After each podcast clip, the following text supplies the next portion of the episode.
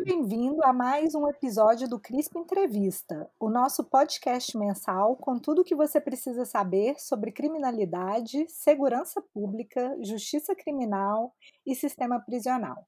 Meu nome é Ludmila Ribeiro e serei uma das entrevistadoras desta noite, junto com os meus colegas Valério Oliveira. Oi, Val. Oi, Lud, tudo bom? Oi, Rocha. E Rafael Rocha. Oi, Rafa. Olá, Ludmila e Valéria. Tudo ótimo. Hoje estamos aqui com a Flávia Medeiros, professora do Departamento de Antropologia da Universidade Federal de Santa Catarina. Flávia, seja muito bem-vinda ao nosso CRISP Entrevista. Oi, muito obrigada. Oi, Ludmila, oi, Val e o Rafael. Prazer. Prazer é nosso. Flávia, a gente queria que você começasse contando um pouco para os nossos ouvintes sobre quem é você e quais são os trabalhos que você tem feito aí em Santa Catarina. Tá bem, bem, eu sou Flávia, antropóloga e cientista social, nascida, criada, graduada e formada em Niterói. É, estudei na Federal Fluminense, né, na universidade que a gente chama de UF, e lá fiz a minha graduação, meu mestrado e meu doutorado, sob orientação do professor Roberto Cante de Lima e como pesquisadora é, do NUFEP, que é o Núcleo Fluminense de Estudos e Pesquisas, e do NCT-INEAC, que é uma rede que congrega pesquisadores em segurança pública é, e tem um nome muito grande, que é o Instituto Nacional de Estudos Comparados em Administração de Conflitos. É, nesse tempo, né, como pesquisadora em formação, eu tenho realizado algumas pesquisas com a relação de direito, saúde e mortos, é, especialmente a partir do trabalho da Polícia Civil do Rio de Janeiro, pensando né, nos processos que eu tenho chamado da construção institucional de mortos. É, então, né, tenho trabalhado né, nessa linha de pesquisa de antropologia do direito, antropologia política, estudos sobre conflitos e desde novembro do, do, ano passado sou professora do Departamento de Antropologia aqui da UFSC, onde eu tenho tentado trazer né, essa linha de pesquisa que, que eu desenvolvi, que eu estou começando né, aqui na, na UFSC, pensando em, nesses aspectos sobre segurança pública, sobre a admissão de conflitos, é, então, um pouco desse trabalho de reconhecer o campo, né, depois de 13 anos de trabalho, principalmente no Rio de Janeiro, com temporadas breves em Buenos Aires e nos Estados Unidos, na Califórnia, onde eu fiz meu mestrado e meu doutorado de sanduíche. É, todos essa, toda essa pesquisa e todo esse trabalho financiado com bolsas de pesquisa do governo federal e, do, e da FAPERJ, né, que é a FAP do Rio de Janeiro, e que possibilitaram né, eu eu elaborar essas pesquisas e, e me formar como pesquisadora, né, e continuar atuando. Aqui em Santa Catarina, a gente tem feito, atualmente eu coordeno um projeto de pesquisa financiado por uma fundação norte-americana chamada Werner Grain Foundation for Anthropological Research, que é uma fundação que financia pesquisas em antropologia e particularmente esse edital que eu submeti é, foi um edital de uma chamada que eles fizeram para pesquisas durante a pandemia, para financiar a, o trabalho de antropólogos em países no qual o exercício da antropologia está sob ameaça, né? E aqui no nosso caso, é, no Brasil de 2020, infelizmente, não só antropólogos, mas toda a produção científica, né, de, nós que atuamos na universidade pública, fomos, estamos nessa condição, né? Então a gente tem feito uma pesquisa sobre regulações sociais e morais da pandemia, pensando em contextos de organização local e autônoma que tem é, é, se desenvolvido é, diante da ausência né, de políticas públicas eficazes para lidar com as adversidades e a escassez de, devido à pandemia. Né? Então, atualmente eu estou com uma equipe de alunos, alunos em formação para esse projeto e também tem feito essa, essa trazer né, essa discussão de segurança pública aqui no contexto de Floripa, pesquisando né, um pouco essa dinâmica das moralidades, da violência é, e das políticas públicas de segurança que têm sido é, aplicadas aqui também. Muito bom. É, é, muito interessante ver como que você já tem temas é, e, e, coisas acontecendo, trazendo essa, essa discussão para Florianópolis, vai ser muito rico e a gente já vai ter, com certeza, em breve, muitas novas perguntas. Mas agora eu queria fazer um, um, um, um parênteses, né? E perguntar um pouco sobre essa sua importante produção sobre os procedimentos, os sentidos que são atribuídos às mortes violentas, e as vítimas dessas mortes nas instituições de segurança pública, principalmente aí na Polícia Civil, no IML. É, como que tem início essa trajetória? Porque é uma discussão muito interessante, muito relevante, mas além de tudo, ela instiga, né? Interessa muito, a gente sempre quer saber mais. Como é que tem início essa sua trajetória de pesquisa? O que, que te levou a esse tema? Beleza, legal essa pergunta. É, então, eu comecei a, a pesquisa, né, a trabalhar como pesquisadora, a me formar como pesquisadora é, na participação de uma pesquisa grande que o NUFEP estava realizando sobre é, uma pesquisa, inclusive, de transferência, assim, com o município da região metropolitana do Rio de Janeiro, lá, é, o município de São Gonçalo, para o desenvolvimento de um diagnóstico de segurança pública e de um plano de segurança para esse município. Na época, eles fizeram uma chamada, assim, um professor é, muito querido, o professor Edilson, estava dando aula para gente de Antropologia 3, inesquecível, e aí convidou a turma para poder participar dessa pesquisa. E eu me interessei muito, porque a minha família é de São Gonçalo, minha mãe é de São Gonçalo, é um lugar que eu cresci, que eu vivi a minha vida inteira, e sempre tive assim, né, minha avó mora lá, meus primos e tudo, então sempre tinha uma relação assim muito próxima e achei interessante poder começar a fazer uma pesquisa, né, num lugar ali que, que eu conhecia, eu não tinha a menor noção de que era fazer uma pesquisa, né? Era uma menina de 18 anos de idade. Mas aí comecei a participar do NUFEP nessa pesquisa, e aí, né, na época, na divisão do trabalho, eu fiquei com a parte, junto com uma mestranda, com a parte de saúde, da, de fazer levantamento de dados, de entrevistar servidores, entrevistar secretários, subsecretário, coisas assim. E aí a gente fez uma visita no Hospital Universitário Antônio Pedro, que é o hospital da UF, para pegar uns dados sobre perfil de pacientes de São Gonçalo que lá eram atendidos, e aí passando Saindo já do hospital, a gente passou pela emergência e eu vi uma plaquinha: posto de atendimento policial. E eu fiquei, caraca, posto de atendimento policial no hospital. Eu conhecia esse hospital, já tinha ido visitar minha prima lá, já, né, era um hospital que, que tinha, eu tinha usado, né, o hospital, um hospital de referência em Niterói, mas nunca tinha reparado, né, obviamente, naquela plaquinha. Fiquei com aquilo na minha cabeça, e aí falei em reunião com o Kant, o Kant, ele tem um, uma forma de trabalho muito coletiva e tem as clássicas reuniões semanais de segunda-feira. E aí, numa reunião de segunda-feira, a gente conversando, eu falei, poxa, Cante, vi um post atendimento policial no Antônio Pedro, eu acho que eu quero fazer minha monografia sobre isso, uma pesquisa lá. E aí ele, como sempre, super generoso, me incentivou. E aí eu comecei com uma bolsa de missão científica, é, coordenada pelo Cante, pesquisando os policiais no hospital. E aí foi um pouco de trabalho que, né, de etnografia, de acompanhar a rotina, de entender como eles trabalhavam. E a partir daí começaram a vir algumas questões que, né, e aprender a partir dessa pesquisa, algumas questões que são inclusive para nós do campo, né, clássicas, como a questão do cartório, né, a questão do registro, a questão do regime de autoridade, né, os conflitos. Então, fui começando a trabalhar por aí. Nessa época de conclusão da graduação, em 2009, eu soube através de um amigo meu de um caso de um corpo de uma menina que vivia em situação de rua, que tinha morrido carbonizada e que o corpo dela tinha desaparecido no ML. É, a história dela, é, inclusive, está no livro, no Matar o Morto, né? Eu falo sobre esse caso no terceiro capítulo. E aí, sabendo dessa história, esse colega meu era advogado e ele estava tentando criar maneiras de é, fazer os ritos funerários dessa, dessa menina, enfim, várias questões específicas, ela era órfã e tudo mais, e eu fiquei muito intrigada com essa história de pensar, caramba, como que o corpo de alguém some dentro da sob a responsabilidade do Estado, né? Como que um cadáver vai sumir dentro do ML. E aí comecei então a procurar trabalhos e ler coisas sobre cadáveres não reclamados, indigentes, né? Nem sabia ainda muito bem quais eram as categorias corretas, né, para se utilizar. E foi nessa mesma época que eu estava concluindo a graduação e tentando o mestrado para poder fazer o projeto de pesquisa no IML sobre né, essa categoria de indigentes. É, mais uma vez, o Kant super incentivou, e aí eu comecei essa pesquisa no ML em 2010. Nessa época, o ML tinha acabado de inaugurar a sede nova no centro do Rio, na região central, na Leopoldina.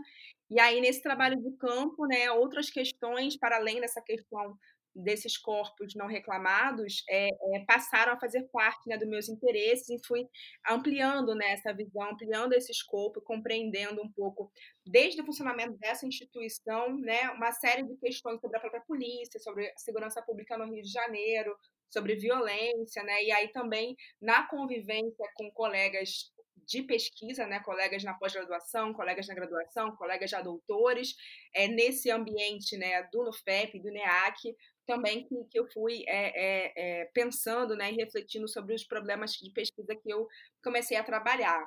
Foi também né, nessa época do mestrado que eu comecei a trabalhar com a Lucinha Embal, né, que foi a minha orientadora de mestrado e doutorado, e hoje é minha parceira de pesquisa. A gente coordena junto um grupo de pesquisa sediado na UF, né, que é o GEPADINho, é o Grupo de Estudos e Pesquisa em Antropologia do Direito e das Moralidades, que a gente fundou e está sediado lá no NUFEP. E né, também fui, junto com a Lucia, passar né, a circular em outros espaços é, é, da, da, do campo, que não apenas o ML, mas também o Tribunal do Júri, né, as audiências, é, especialmente desses casos da violência, chamados da violência policial, mas de outros tipos né, de, de, de morte também. E aí, no doutorado, eu entrei em 2012, eu já tinha já esse interesse de dar continuidade à pesquisa no, do ML, pensando na atuação dos peritos criminais na investigação de homicídios, né, considerando os dados o que a gente tem, né, é, oficiais, estatísticos, da quantidade é, é, é, absurda de pessoas que são assassinadas em, contra, em contraposição à quantidade é, é, irrisória de casos que são, entre aspas, resolvidos, eu queria entender o que acontecia né, nesse processo entre um corpo morto né, num local de crime e um caso que era julgado ou não no tribunal do júri, né? O que acontecia nesse longo caminho, né? E, e ver isso na prática do, dos agentes, né? Então fui bater na porta literalmente da DH, também uma, que naquele momento a divisão de homicídios Niterói, Itaboraí São Gonçalo, que tinha acabado de ser inaugurada, fazia 15 dias que tinha sido inaugurada quando eu cheguei lá.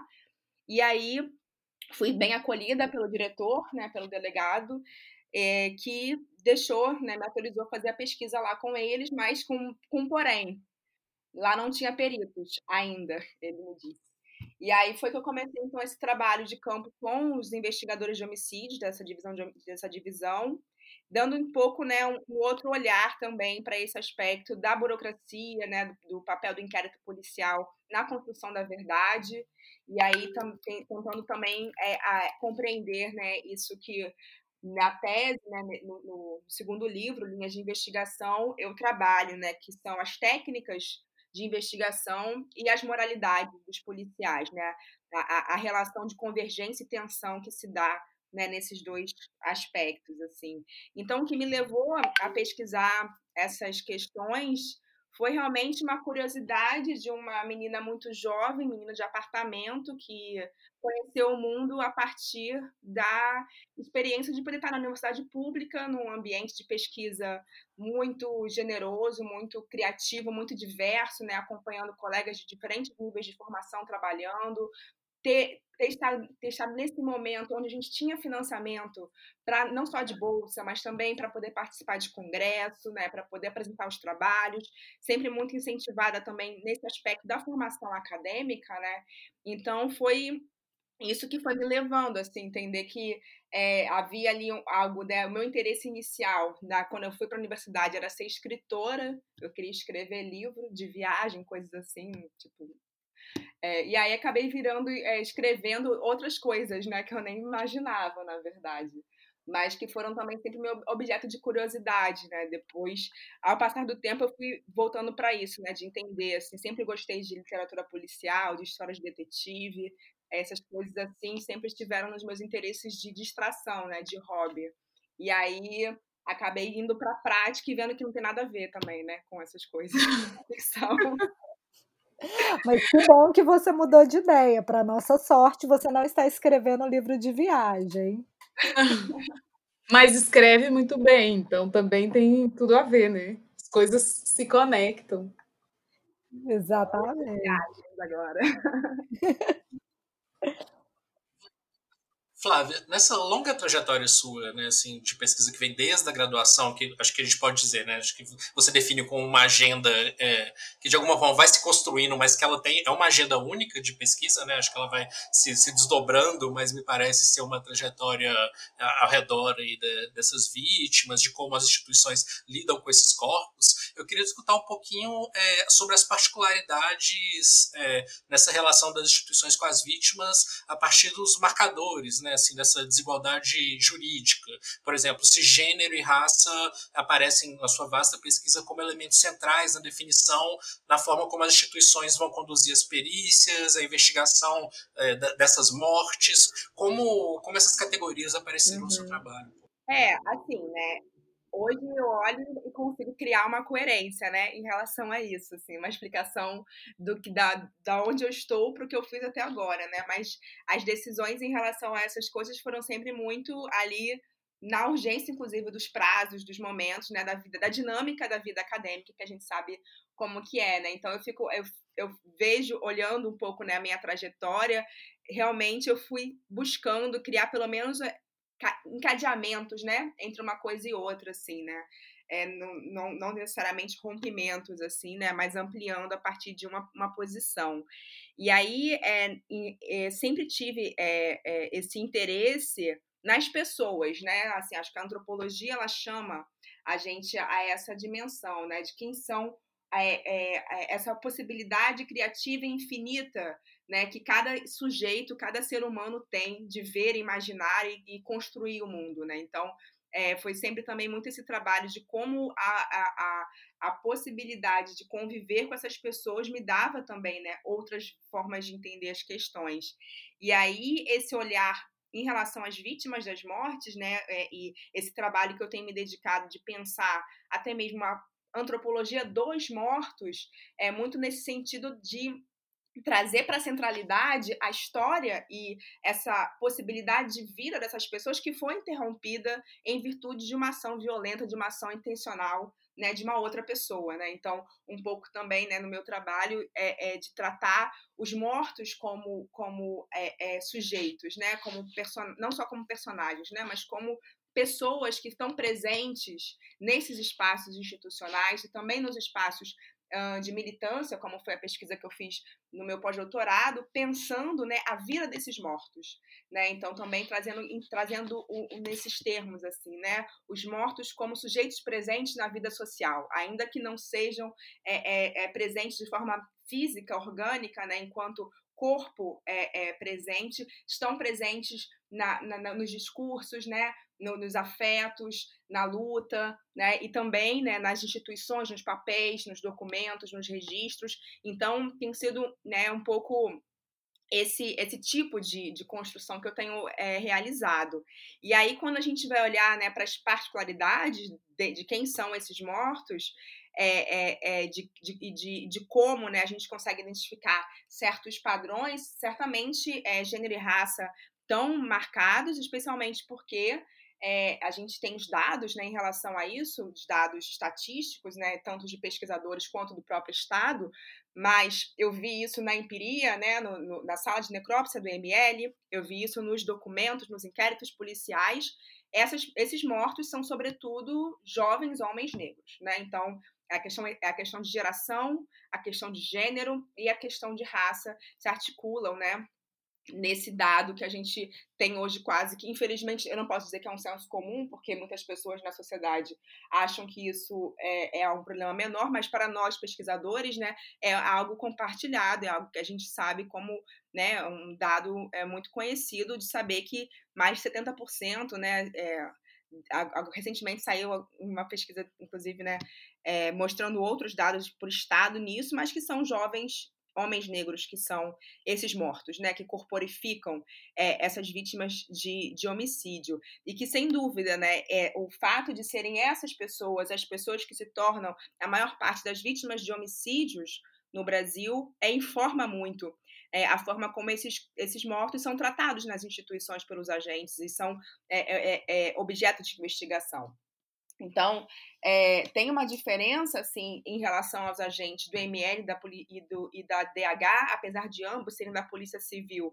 Existem algumas diferenças é, é, da forma né, de lidar com isso, até pelas fases nós, que eles estão trabalhando diferentes, assim, mas, de um modo geral, existe um compartilhamento de uma crença de que ninguém morre à toa. Então, que se morreu, alguma coisa estava fazendo, né? Isso é algo que eu ouvia tanto de peritos, né, quanto do, dos técnicos, dos investigadores, dos delegados. Né? Então, esse aspecto de uma responsabilização e de uma culpabilização dessas vítimas por suas mortes. Né? Então, esse caráter, inclusive, né, da inquisitorialidade né, do processo, do procedimento da investigação e do judiciário no Brasil, que presume né, que aquelas pessoas já são culpadas antes mesmo né, de construir é, dados que possam vir a se tornar provas né, daqueles crimes. assim. Então, é, o fato de serem jovens, homens, negros, moradores em geral, né, ou que moram ou circulam por favelas, por, pelo subúrbio, pela, pela periferia, também ajuda né, nessa compartilhamento né, desse marcador de, é, é de desigualdade e de hierarquização né, dessas pessoas, pensando é, muito nesse aspecto de que em, algumas concepções, né, essas vidas dessas pessoas, elas realmente não não são vidas plenas, né? São eh, não são vidas que deveriam ser vividas, né? Então, é, é, esse elemento de que essas pessoas né, são, são assassinadas, seja por conflitos é, de proximidade, por conflitos interpessoais ou pelo, pelo agente do Estado, né? mas, sobretudo, acho que é importante especialmente no contexto atual do Brasil, marcar que são mortes produzidas pelo confronto armado, né?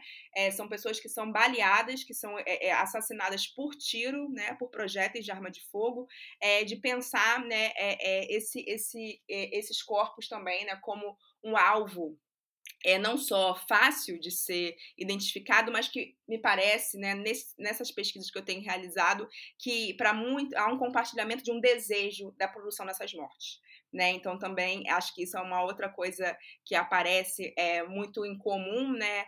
Na, especialmente na polícia civil, mas é o que eu acho que se difunde na lógica policial jurídica de uma forma muito ampla, que é essa essa é, não reconhecimento dessa, dessa potência de vida que há né, nesses sujeitos que são facilmente construídos como mortos. E por isso que eu, eu tenho trabalhado nessa ideia da construção institucional de mortos. Né? Não é só a questão de um morto, de uma pessoa que morre é, é por um motivo aleatório por um acidente, por uma doença, mas é uma morte que ela é construída com muito investimento, há muita dedicação, há muito trabalho de muitas pessoas para produzir essa morte e para poder é, fazer com que essa morte seja uma morte tratada como legítima, né, é, é, como concretização desse desejo de parte da sociedade de eliminar, né, essa, essa parte da população. Então, não sei se eu respondi bem a tua pergunta, Rafael, mas é um pouco isso que, que me ocorre aqui de, de refletir.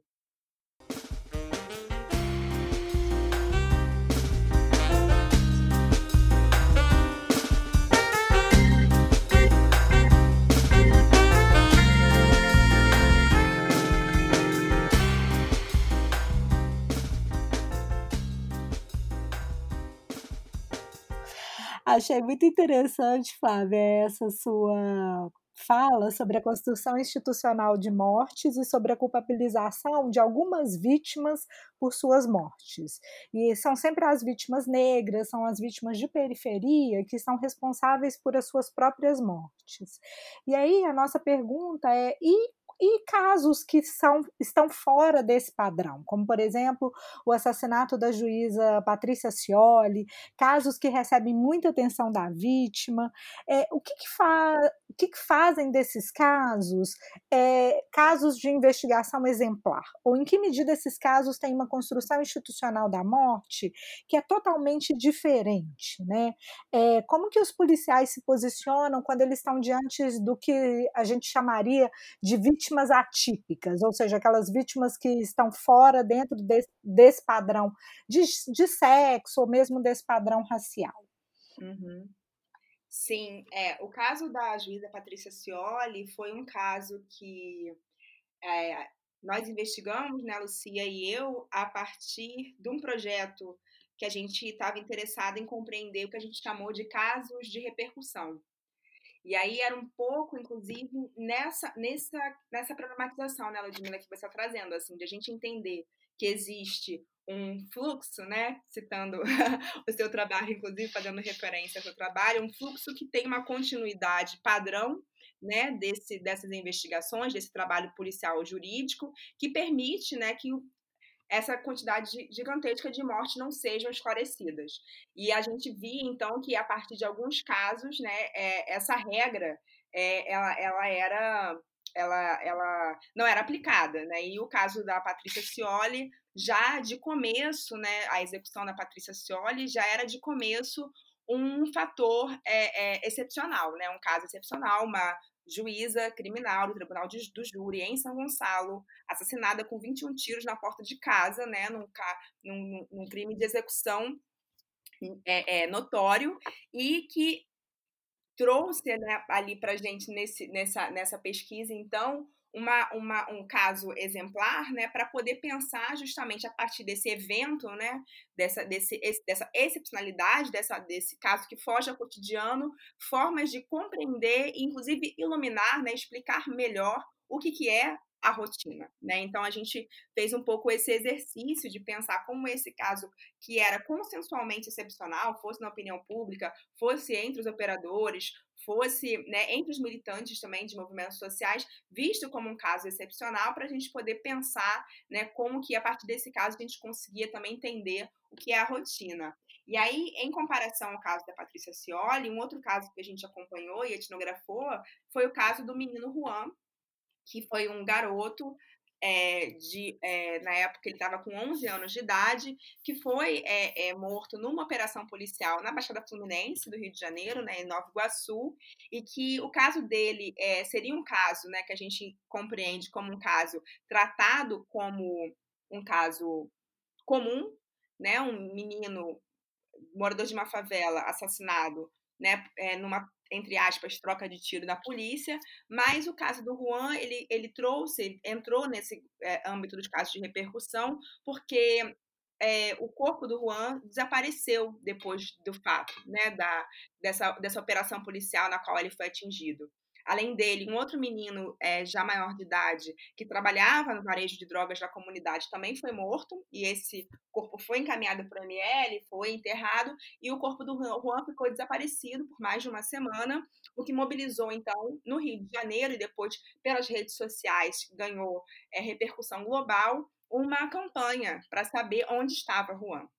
Então, a gente foi analisar também o caso do, do, do Juan, pensando né, nesse contraste desses casos de repercussão. Depois que, que o corpo do Juan foi encontrado é, já em estado de, de, de, de, de decomposição num, num córrego na, próximo, a, a, alguns quilômetros, na verdade, distante, mas na região onde ele vivia com a família, essa, essa campanha ganhou um outro viés, deixou de ser onde está Juan, para quem matou Juan, e a gente foi tentando então mapear né, essa, essa, essa repercussão e os efeitos, não só de uma repercussão midiática, mas dos efeitos institucionais, né, de uma repercussão dentro das agências, dentro do próprio processo do caso.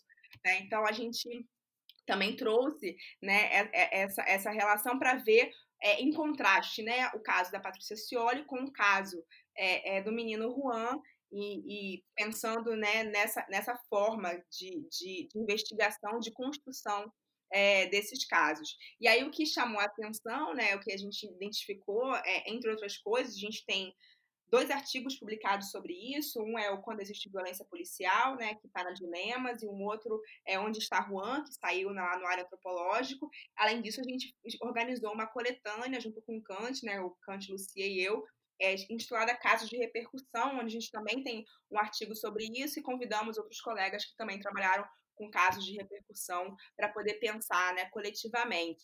E aí é o que a gente viu, especialmente no caso Juan, é que diferente do caso da Patrícia Cioli, onde houve uma consistência nessa repercussão, então nos julgamentos do júri que foram, eu não lembro exatamente qual, quantos, mas foram várias sessões diferentes do júri, porque é, o, o, processo é, né, ele, foi, ele foi separado em relação às diferentes funções que o, o grupo que a assassinou né, é, tiveram no próprio crime e, e, e, teve uma repercussão continuada até o final, até a condenação de todos os acusados. Né? Então tinha mídia, tinha sempre saía na televisão, né? A família, a gente entrevistou a família da Patrícia, então havia um trabalho ali realmente de muita visibilidade e esse enunciado, né, de que esses 21 tiros não foram só na Patrícia Acioli, foram no judiciário como um todo, foi na democracia, né? Então também essa dimensão, né, que essa morte específica de, dessa pessoa ganhou, né, é, para fora, inclusive, do caso, né? Essa repercussão que virou prêmio, que virou escola, que virou nome de cadeia, que Patrícia Scioli né, se tornou, então, uma figura é, é, pública conhecida e, a partir da sua morte também, muitas pessoas passaram a conhecer o trabalho dela.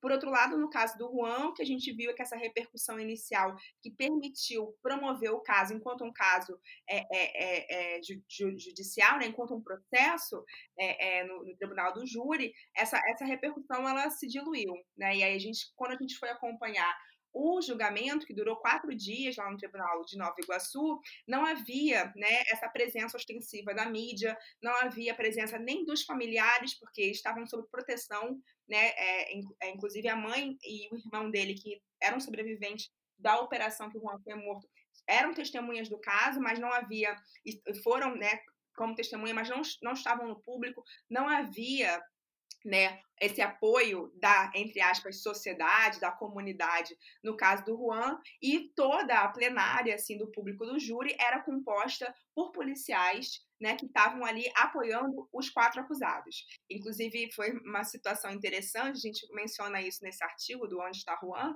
É, em algum momento, Luci e eu estávamos lá com o nosso caderninho, nossa cara de antropóloga, prestando atenção na audiência, e no intervalo, qualquer os policiais viraram para a gente e começaram a meio que entrevistar a gente, a querer questionar quem nós éramos. E aí vieram para a gente falaram assim: vocês são aquele pessoal de direitos humanos? Aí a gente ficou meio assim, que pessoal de direitos humanos? Porque, assim, né? Pode ser que sim, pode ser que não. O que, que você está dizendo, né? Aí, ah, lá do Freixo, lá da, da Alerj, porque eles acharam, né, pelo nosso perfil, que nós éramos da Comissão de Direitos Humanos da Alerj, que foi o órgão, né, que no início do caso do Juan, inclusive, trabalhou, né, para poder que o caso ganhasse uma visibilidade pública, né? Então, é, eu trago, eu trago esse caso como contraste justamente por isso, né? Porque a gente viu é, que foi também um caso que entrou né, na regra, entrou na normalidade, inclusive a sentença final, os policiais eles foram condenados pela morte do Juan, que como eles mesmo, é, como foi destacado pelo promotor na audiência, eles, se eles não tivessem desaparecido com o corpo e só dito que atirou sem querer no menino, tudo, tudo bem, mas desaparecer com o corpo foi demais, né? Foi, então, por isso eles estavam sendo punidos. Mas em relação ao outro jovem, que era o jovem que trabalhava de fato no varejo de drogas e que também foi assassinado, os policiais foram absolvidos, né? Então, que demonstra, né, essa construção de mortes, né, dessa desigualação continuada, né, que certas vidas são são são é, consideradas, né, de, dessa, dessa, hierarquização de vidas, mesmo depois né, da, da sua morte também. E Flávia, uma das coisas que chama muita atenção no seu texto é como o caso, por exemplo, o caso da juíza é, Patrícia Scioli, ele é um caso exemplar também, não só na repercussão e no, nos, nos esforços né, né para sua elucidação, mas também que é considerado um, um, caso no qual as provas técnicas, né, em contraposição às, as, aos, as provas testemunhais é, foram, foram muito centrais para a elucidação do caso. E, e, eu queria discutir um pouco sobre isso, assim, né? em que medida essa, esse jogo de categorização moral influencia também os próprios esforços pelas instituições né, da polícia, da perícia, enfim, para a elucidação do caso. Né? Assim, que seria o, é o próximo passo né, de, de, desse, desse seu argumento. É, é, em que medida os esforços é, são, são são mensurados de acordo também com o valor moral da vítima. Sim, sem dúvida. Isso é, é, é realmente muito, muito forte. Eu acho que eu busco né, evidenciar isso no trabalho, né, especialmente na tese, porque existe toda essa questão de que a polícia não tem recursos, a polícia não tem condições suficientes para investigar, a polícia não tem material, a polícia não tem equipamento, não tem perito, não tem o quê, né? Então tudo isso são questões de infraestrutura que de fato, né, eles mereciam, deveriam nós como sociedade, inclusive, pensando nesse trabalho investigativo que a polícia faz, merecíamos que, que houvesse realmente um maior investimento, uma maior infraestrutura, inclusive em relação especificamente à perícia técnico-científica Desde o ano passado, eu tenho trabalhado numa consultoria do, com o Instituto Vladimir Herzog é, em relação ao debate sobre autonomia e independência das perícias, né, especialmente em virtude de um projeto de lei que visa mudar a Constituição Federal e incluir no artigo 144 uma nova polícia, que seria a polícia científica. É, e acho que a gente tem que discutir, eu tenho feito esse trabalho, né, inclusive com os peritos, discutir quais são os sentidos, né, o que, que, são os efeitos de criar uma nova polícia ainda com esse nome, né, e que reforça a submissão da perícia enquanto uma polícia, não enquanto um órgão autônomo independente, como são as recomendações de órgãos internacionais e da própria Comissão Nacional da Verdade, etc. Mas tem também, né, esse trabalho próprio da polícia, que é de suspeição né, generalizada, né, mais, um, mais uma característica né, da inquisitorialidade do nosso sistema. Então, isso é em relação a suspeitos de crimes, né? Mas é também em relação aos mortos. Então, há certas vítimas que são pessoas que merecem né, o trabalho, o investimento, a investigação da polícia, e a maior parte dessas vítimas que elas são o que eles chamam dos clientes, né? São clientes porque estão é, é, é, no sistema, porque têm familiares que estão no sistema, porque convivem né, nos territórios que estão sob o controle é, do, do, do, do, varejo de drogas armado. Né? Então, é, é essa é, classificação moral que se dá sobre as pessoas tem a ver né, com as crenças, com as concepções difundidas na sociedade e do qual os policiais são parte, né, ou de operante e também ideológica né, dessas crenças. É, e aí, isso é sempre uma questão, porque muitas vezes assim, me perguntam: ah, mas por que a polícia não trabalha direito, a polícia não sabe investigar? Eu falo: pera lá, eles sabem investigar. Muito bem, inclusive. Quando eles querem investigar, quando eles querem descobrir quem matou, como matou, o que foi, eles fazem um modelo, como é o caso da Patrícia Cioli e como são alguns outros casos né, de, de investigação no qual a polícia consegue, de fato, é, apresentar um resultado num tempo né, razoável, né, o caso da Patrícia Cioli, inclusive, nesse caráter exemplar que eles, que eles descreviam, tinha a ver também com a, a celeridade com que esse caso foi investigado, né, é, é, então também de ter tido perícia de local, de ter tido perícia de balística, de ter tido perícia de celular, enfim, de uma série de, de tecno, técnicas de investigação, de tecnologias que eles usaram para poder investigar, e eles têm essas condições. Condições que materialmente podem ser limitadas diante da quantidade de casos que eles têm que lidar, mas que são possíveis, né? Se há é, esse, essa, essa categoria também nativa muito presente, que é o interesse, né? O interesse político, né? Então, eles falam muito sobre isso também. E esse interesse político é, é tá vinculando, né? Essa dimensão é, das moralidades com o, o poder, né? Com quem pode definir onde a polícia vai atuar ou não, qual caso vai ser investigado ou não. E aí, olhando para as vítimas é, cotidianas, né, para esses mortos é, é, que eu chamo de mortos acontecimento, né, que são os mortos rotineiros, o que a gente vai ver é que depende de forças externas para que os policiais conduzam esses inquéritos.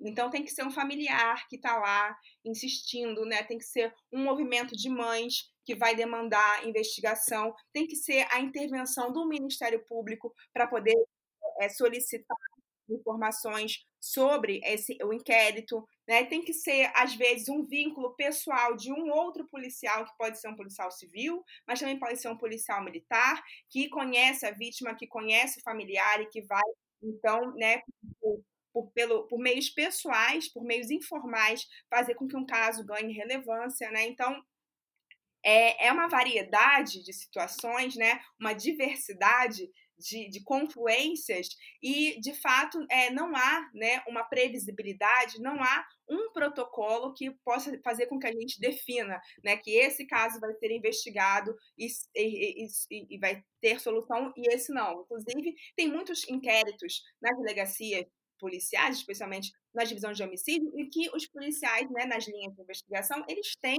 ali apontado quem são né, os suspeitos, mas esses casos nunca vão virar é, processos judiciais, por exemplo, né? porque não vai, não vai ter alguma questão consistente. O valor da testemunha também é muito importante, né? porque o nosso sistema acaba que a testemunha ela tem mais importância do que é, uma investigação técnico-científica né, do que provas técnicas. Então, muitas vezes, eles podem ter alguns elementos de provas técnicas de laudos, mas eles não vão levar em consideração essas provas técnicas e vão demandar uma testemunha né, que vá dizer nem mesmo sobre o fato, mas muitas vezes sobre a índole, ou da vítima ou do suspeito também. Né? Então, o tempo todo, são essas, é, o que a Lucia vai chamar né, de moralidades situacionais, que são esses valores, esses interesses, essas concepções em relação, né, em contexto específico, diante de um caso específico, num momento específico que vão fazer com que um caso né, seja investigado e, entre aspas, solucionado ou não também. Acho que é um pouco isso que eu tento demonstrar no trabalho, né? É sempre interessante revisitar, assim, né? Para poder repensar também algumas questões. Não, e é muito bom te ouvir, porque a gente que tem temas assim que dire... indiretamente, ou talvez mais diretamente, discutem essa questão do modo como essas mortes repercutem, das mobilizações que se desenvolvem a partir delas, a gente já fica aqui instigado a querer ler tudo. E aí a próxima pergunta vai muito nessa direção, porque a gente vai perguntar de um caso específico, talvez seja um desses que é no caso das mortes que são provocadas por policiais. Como é que são os procedimentos iniciais, como transcorre a investigação desse tipo de morte?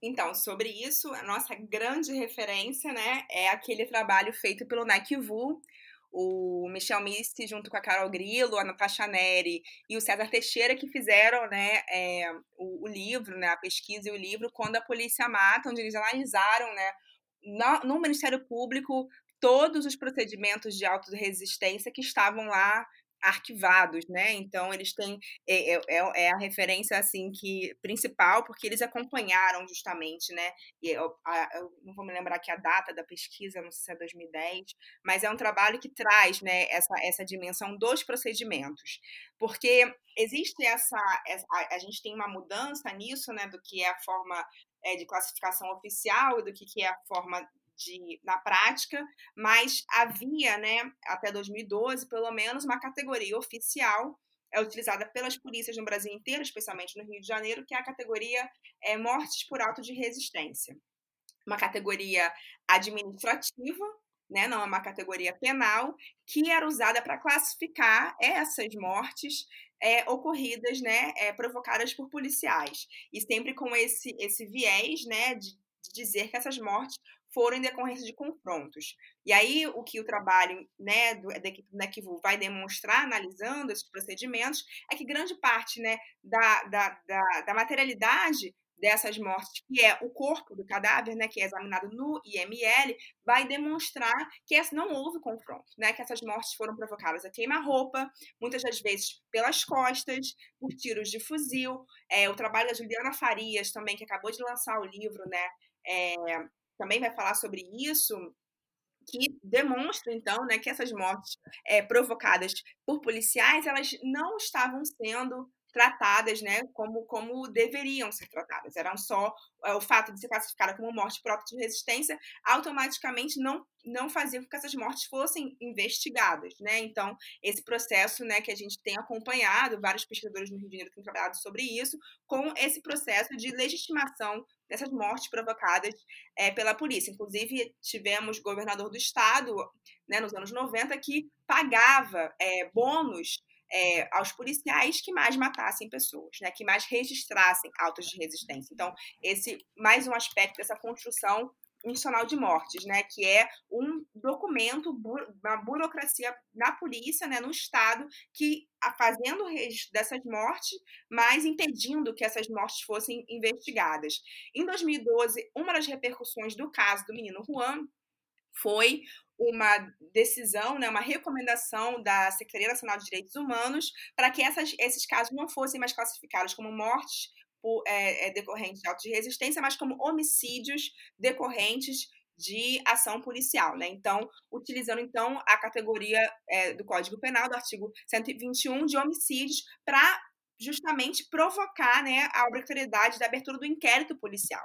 Né? Então, utilizar a burocracia cartorial para pressionar a própria polícia a investigar, porque a gente tem essa questão né, na legislação brasileira que casos né, é, é, de, de morte intencional, de homicídios, tem a obrigatoriedade do é uma ação pública, né, de investigação, de, de ação policial, né, para poder construir esses casos. Então, essa modificação nessa nomenclatura do modo oficial, ela criou um problema para a própria polícia, né? E aí a gente vai acompanhando pelas pesquisas, inclusive, né, dos colegas atualmente, o trabalho que o Geni faz, né, onde está a Carol Grilo e o Daniel Irata acompanhando essas mortes por operações policiais, a gente vai ver que não só é, as mortes continuam a acontecer, estão aumentando, e sobretudo a Polícia Militar, né, que, que é a, a, a, a agência, a instituição que promove essas mortes, como também as mortes pela Polícia Civil também têm aumentado.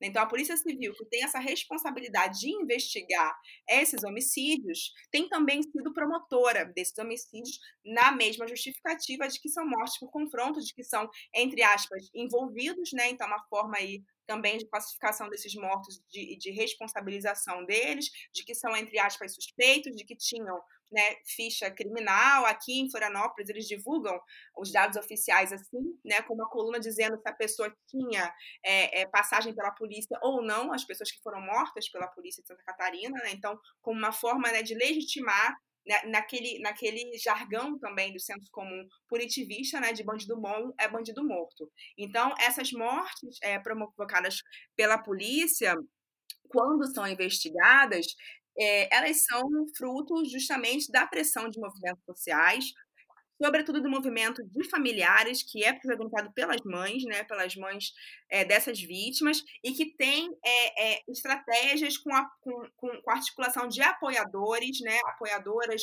que estão nesse meio de campo entre a Defensoria Pública e o Ministério Público com os seus pontuais agentes que deveriam ter a responsabilidade de investigar esses casos, de atuar nesses casos, mas que é, é, é, não fazem. Inclusive, é só é, fazendo uma referência à pergunta anterior, né, da Patrícia, sobre a Patrícia Cioli, a, ela era uma juíza que fazia esse trabalho, né? Ela junto com o promotor que estava também no Tribunal do Júri de São Gonçalo, ela foi executada e esse promotor ele é até hoje ameaçado de morte, assim como o interlocutor da DH, que é um investigador da Polícia Civil, é porque eles faziam esse trabalho de olhar caso a caso de auto de resistência que era registrado no, pelo batalhão, pelo 7 Batalhão de São Gonçalo e investigar esses casos e ver o lado de necrópsia, ver o que aconteceu com, aquele, com o corpo, ir atrás da história de vida daquele morto. E a Patrícia fez esse trabalho durante muitos anos, como eles dizem, né? Ela, ela acabou condenando e mandando para a prisão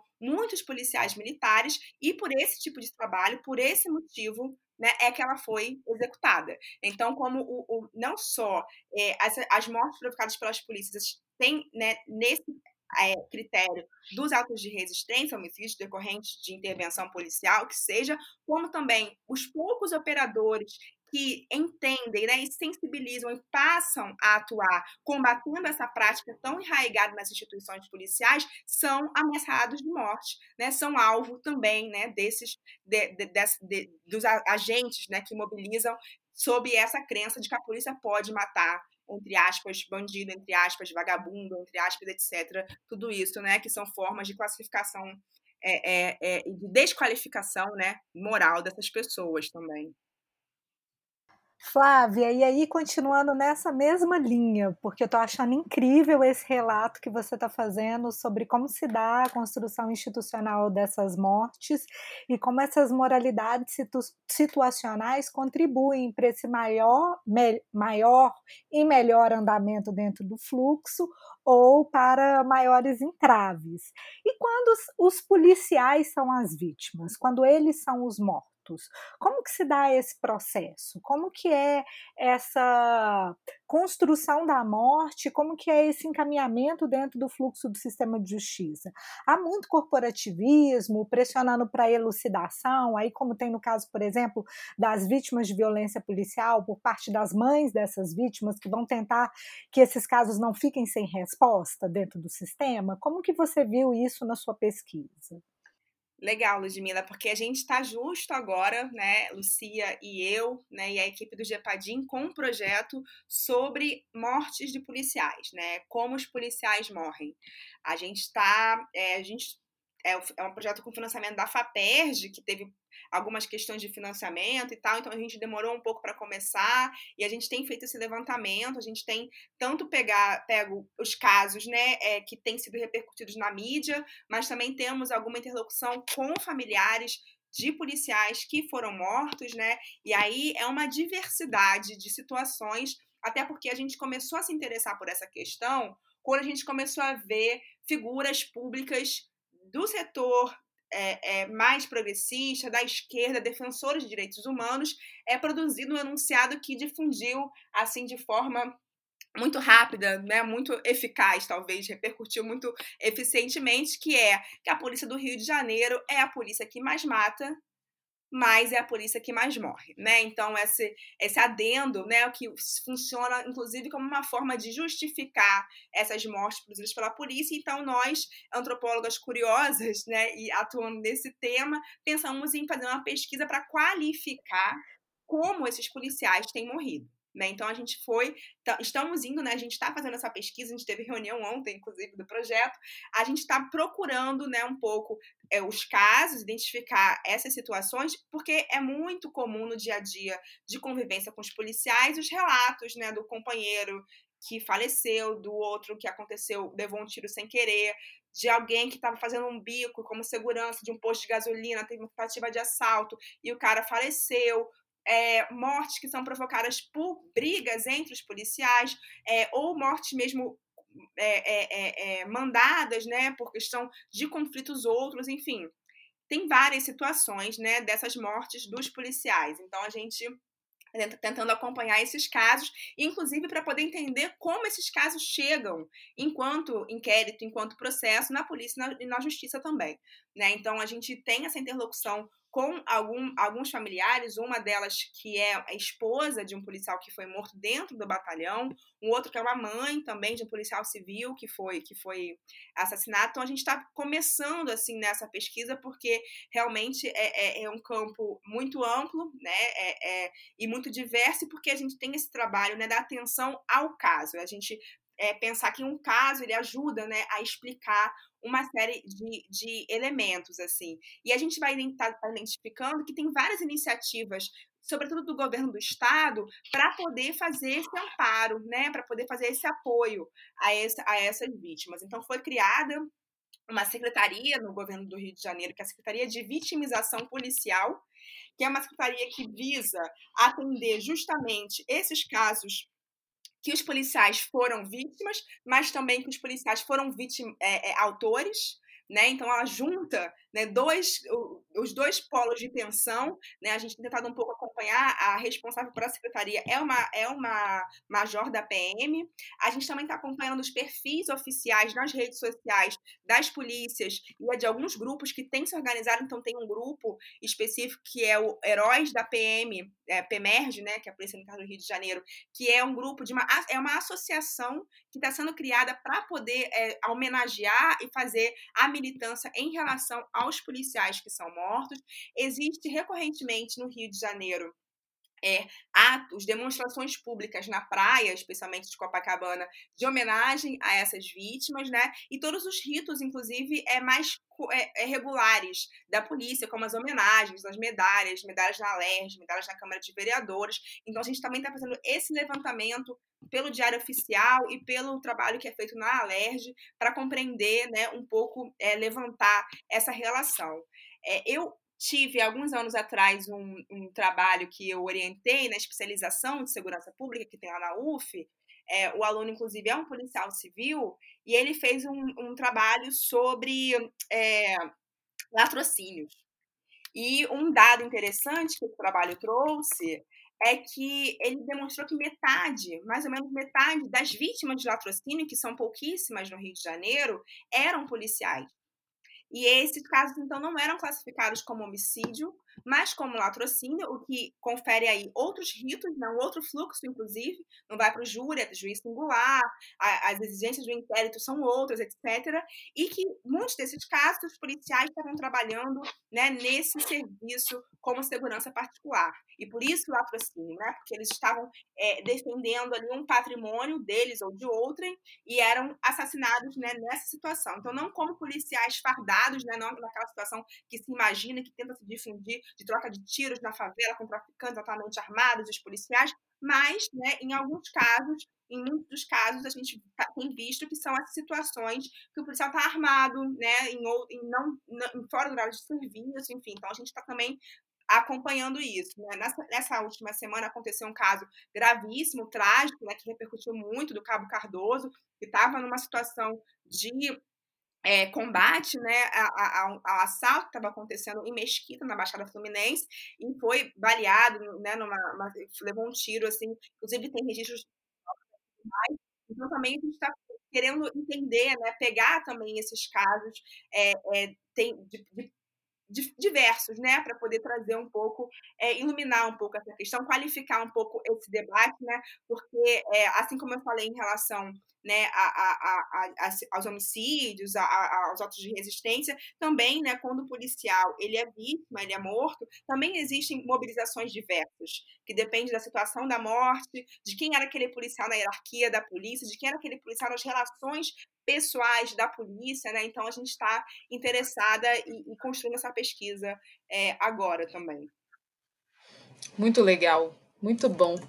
É, Flávia, a gente queria perguntar um, entrar numa outra seara, mas já caminhando para o fechamento, mas é um campo que a gente não, de, não podia deixar de perguntar, porque também chama muita atenção no seu trabalho. Que é, depois de você pesquisar por tanto tempo, conhecer de perto, por dentro mesmo, e relatar tantos momentos é, é, curiosos e até bem representativos dessas instituições, de uma instituição como a Polícia Civil, você consegue afirmar, é possível afirmar que a ênfase num modelo específico de ação masculina seria é, uma base importante para entender a violência policial no Brasil? Assim, com certeza. Aí a gente volta na nossa, numa das nossas pioneiras referências, né, na Alba Zaluar.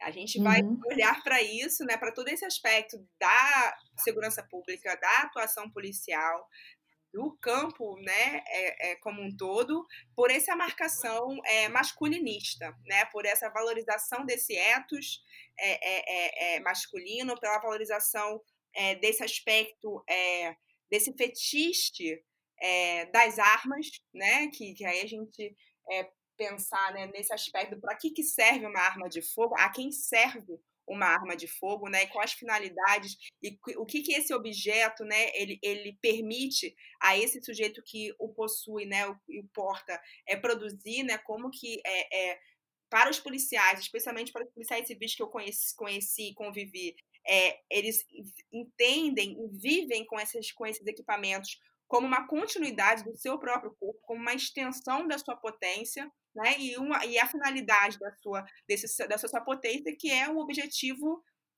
letal, né? De, de, que se justifica numa, numa, numa, no argumento de autoproteção, mas que, cuja finalidade é né, atingir outra pessoa. Então, é, acho que é, esse, esse modelo de segurança pública que a gente é, é, observa, né, e, e, coincidentemente vive sob, né, ele está marcado por uma, uma lógica masculinista, de fato, por uma valorização né, da guerra, do combate, da disputa, da eliminação do outro e do domínio né, dos territórios e dos corpos né, desses, desses outros é, que são tratados como menos humanos, né, ou até mesmo desumanizados nesse processo, mas também tem o, o é, é, esse combo, né, esse, esse, esse conjunto, é, é, é, às vezes eu falo que é dois lados da mesma moeda, mas eu tenho pensado que é quase que um dado, sabe, um dado com seis lados, né, porque é a questão do, do masculinista, né, desse, desse viés, desse, desse ethos da masculinidade, é essa questão armamentista, né, dessa lógica é, do armamento, é a questão do sistema econômico, né, de, dessa dimensão da desvalorização do valor da vida ser menor do que o valor das coisas, muitas das vezes, né, e ao mesmo tempo uma, uma, uma valorização suprema de objetos de valor, né? Então, entre os, os, policiais era muito comum a questão dos relógios, dos carros, das motos, das roupas de marca, dos perfumes importados, toda essa estética, né? É, é, desse capital é, é, é, é de consumo, né?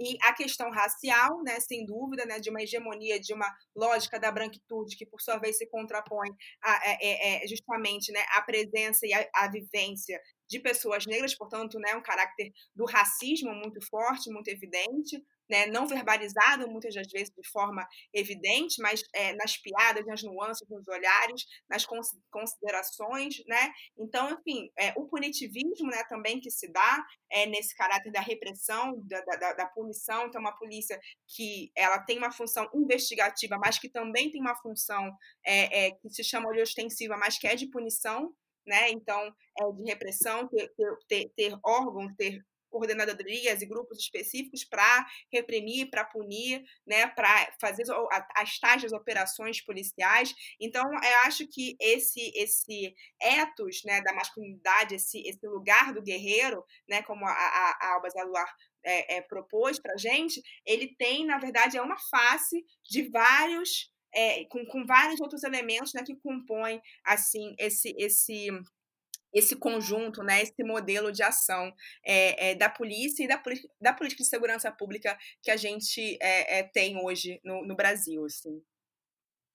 E Flávia, nesse contexto, qual seria o papel das mulheres numa instituição como a Polícia Civil, né? Assim, nessa levando em consideração todos esses, esses, esses marcadores que você traz mas eu também fiquei pensando, eu tenho trabalhado com diretores e diretoras de departamentos de homicídio do país todo no Sul da Paz. E tem me chamado a atenção como algo que você diz também na, no seu livro, na sua tese, né? essa questão do é, como esse a, o cargo de delegado da Polícia Civil ou delegada entra nessa esfera dos chamados da categoria concurseiros, né? Então, tem algo que eu tenho, uhum. tenho visto bastante, é, são perfis muito diferenciados, né? Os delegados mais antigos, que estão há décadas na Polícia Civil, todos homens. Mas entre é, os delegados mais novos, né, e na faixa dos 40 anos, 30, 30 e alguma coisa, você tem uma divisão quase meio a meio de homens e mulheres. E eu queria é, um pouco, né, assim, qual seria o papel e como essas, é, é a atuação dessas mulheres também na, na Polícia Civil. Aham, interessante. Assim, Rafael, o fato né, de ter mulheres, né, do, vamos dizer, né, do pessoas do sexo feminino na polícia não faz muita diferença em si né? A gente sabe que ser mulher, ser negra, negro, ser alguma coisa, né, do ponto de vista do corpo, da identidade, no mundo em si não, não, não faz muita diferença, senão a forma como a pessoa entende essa sua posição, né, é, estrutural nas relações de poder. Né? Então, é, é pensar que o papel das mulheres por si na polícia é o papel de ser policial. Mas caso né, a gente possa vir a pensar em mulheres que acionem, né, que se engajem a partir de uma discussão crítica, de um lugar né, de uma construção feminista, de um feminismo que não é um feminismo uh, liberal, mas é um feminismo antirracista, né? Então, um feminismo é, é, de outra ordem, aí eu acho que haveria uma diferença. Agora, do que eu observei e das delegadas que eu conheci, das policiais, agentes também policiais que eu conhecia, o fato delas serem mulheres no ambiente da polícia é, fazia uma diferença mínima assim para a relação com o trabalho, né? Assim, eu, eu, falo um pouco sobre isso na tese, escrevi algum, algum artigo sobre isso. As mulheres são minoria do ponto de vista da quantidade, né? Mas são policiais, né? Estão ali na lógica da polícia, nos valores da polícia. Inclusive, algumas são casadas também com policiais, né? Então são é o que eles chamam da família da polícia, né? Então os valores compartilhados, inclusive desse papel de gênero de uma mulher submissa, de uma mulher é, serviçal ou de uma mulher empoderada no ponto de vista profissional, né? Afinal de contas, uma policial tem uma arma, tem um salário, tem um, um, um status de servidora pública, se compõe com esses outros é, valores, né? Também da própria é, compartilhados, né? Por isso que o Kant vai chamar a atenção, né? É, é do ethos da polícia. Então, o papel das mulheres per si na instituição é, é o fato é ser policial, né? Agora, claro que a gente vai ter, é, por elas mesmas enfrentarem situações, é, é, às vezes hostis, na, no próprio trabalho, né, esses alertas, né, essas reflexões críticas, assim, que, que, que não me parecem ser nada assim radicais, mas que fazem parte do processo da própria vida, né, das pessoas se transformarem e, e pensarem de forma de, diferente, assim. E aí, no caso da Polícia Civil do Rio de Janeiro, é o papel emblemático, né, da Marta Rocha, atualmente deputada, né, é, estadual, mas que, que inclusive foi candidata à prefeitura do Rio de Janeiro nas últimas eleições e que foi chefe da Polícia Civil é, do Rio de Janeiro. E Marta, ela é uma mulher é, é, delegada que foge ao padrão, inclusive que você deve estar encontrando das delegadas que se, são conhecidas como delegatas, né? Que é esse papel, esse perfil das concurseiras, são mulheres que frequentam a academia, né? Tem um corpo muito é, definido, muitas delas se submetem a intervenções, cirurgias plásticas, então põem próteses de silicone, fazem plástica no rosto, nariz, botox na boca, cabelos alisados, com é, em geral, alourados, né? Utilizam-se também toda essa dimensão estética que eu falei em relação aos homens, também, né, numa feminilização desse corpo policial, né? Então elas vão ter a arma, mas a arma vai ser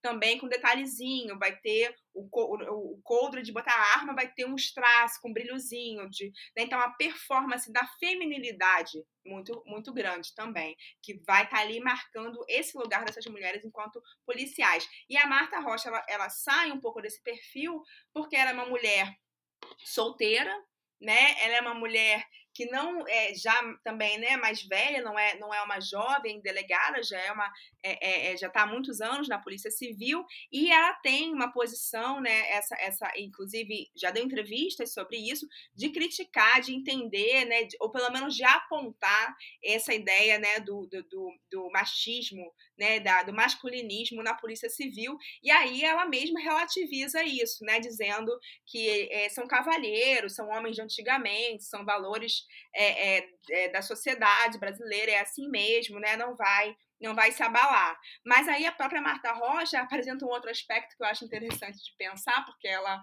além né, de ser delegada e, e tudo mais, ela é também católica, né? Católica fervorosa, e ela é, é devota de Santa Rita de Cássia. E quando ela era chefe da Polícia Civil, uma das iniciativas que ela fez foi colocar em todas as delegacias policiais uma estátua da Santa Rita de Cássia. Né? Então, um espaço público, uma delegacia de polícia, que teoricamente deveria ser laico, por interesse pessoal da crença religiosa da líder, né, da do, a pessoa que ocupava aquele cargo de poder naquele momento, botou uma estátua de uma santa dentro da delegacia. Então você entra na DH, não sei se ainda está lá, né? Mas estava na DH, onde eu fiz trabalho de campo, você vai entrar na, no hall principal, na, no balcão de entrada, você vai olhar para o lado, tem uma estátua de uma santa que a chefe da Polícia Civil na época mandou instalar, né? Então, é, é, o papel das mulheres na Polícia Civil, assim como na sociedade, né?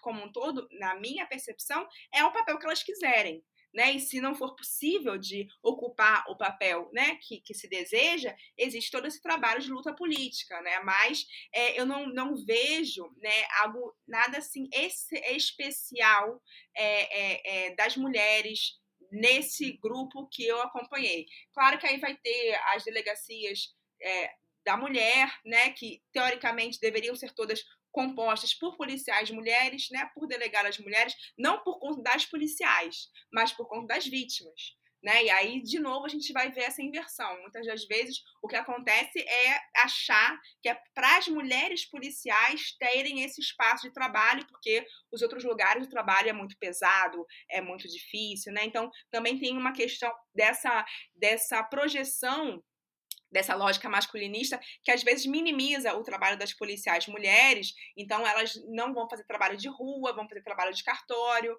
né? Tem mais, tem é, muito mais mulheres trabalhando com a burocracia, com os inquéritos do que com, na parte operacional, né, na parte da rua, enfim. Então também tem esses aspectos que refletem né, nessa economia é, política da própria polícia também, de como contemplar né, as possibilidades de trabalho, os desejos dessas mulheres e esse lugar, né, dessa, dessa expressão de, um, de um, um, uma é, hipotética essência feminina, né? Como se mulheres tivessem algo que fosse inerentemente é, é, é diferenciado dos homens, né? E não fosse algo que é uma construção né, na nossa sociedade que o tempo todo né, marca essa diferença de homens e mulheres, né? Então, eu acho que nesse, nesse, nesse, nesse âmbito, assim, é, eu gostaria muito de dar outra resposta, de achar né, que as mulheres sensibilizarão e mudarão, mas eu não vejo isso muito, não.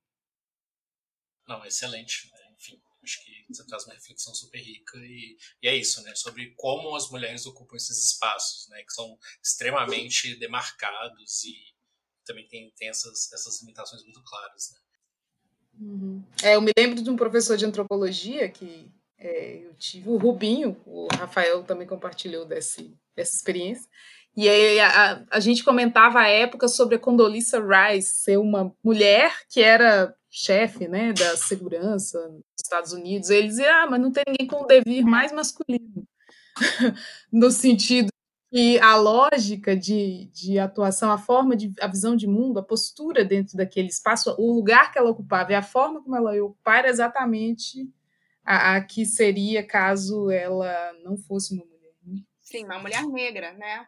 Assim como é, a, exatamente. a Kamala Harris também, uma mulher negra, e hoje mesmo eu estava eu tava vendo isso e, e, eu tenho acompanhado né, o Black Lives Matter desde 2015, pelo menos, e eles estavam demandando, porque eles pediram uma reunião com a Kamala Harris, desde o momento que saiu o resultado da eleição, e o Biden, né, obviamente, pra, porque eles têm se reunido com movimentos sociais nos Estados Unidos, e até agora o Black Lives Matter, né, que todo mundo diz que agora, não sei o quê, nunca foram respondidos. Né, e, a, e é uma mulher negra, filha de imigrantes, né? Então, é isso assim, né? O corpo da pessoa não diz nada além do que o outro está vendo, né? Sobre quem é aquela uhum. pessoa.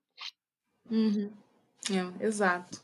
Flávia, a gente só tem a agradecer a você pela, pela troca, por ter trazido esses, essas questões tão importantes. A gente já sabia que ia ser um, um, um momento bom e importante para a gente, por isso, pelas, pelo modo como a sua pesquisa dialoga com as pesquisas que a gente também tem desenvolvido. Então, a gente agradece muito pela sua participação, pela sua disponibilidade. A gente sabe que sexta-noite não é exatamente um momento assim tão é, convidativo para fazer gravação de podcast. A gente já combinou que quando a pandemia acabar, esse não será o horário, né, Rafa? Com certeza.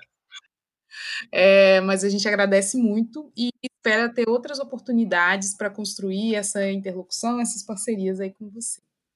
Eu que agradeço o convite, é uma, foi muito legal poder conversar com vocês, uma ótima oportunidade de poder compartilhar né, das reflexões, do trabalho.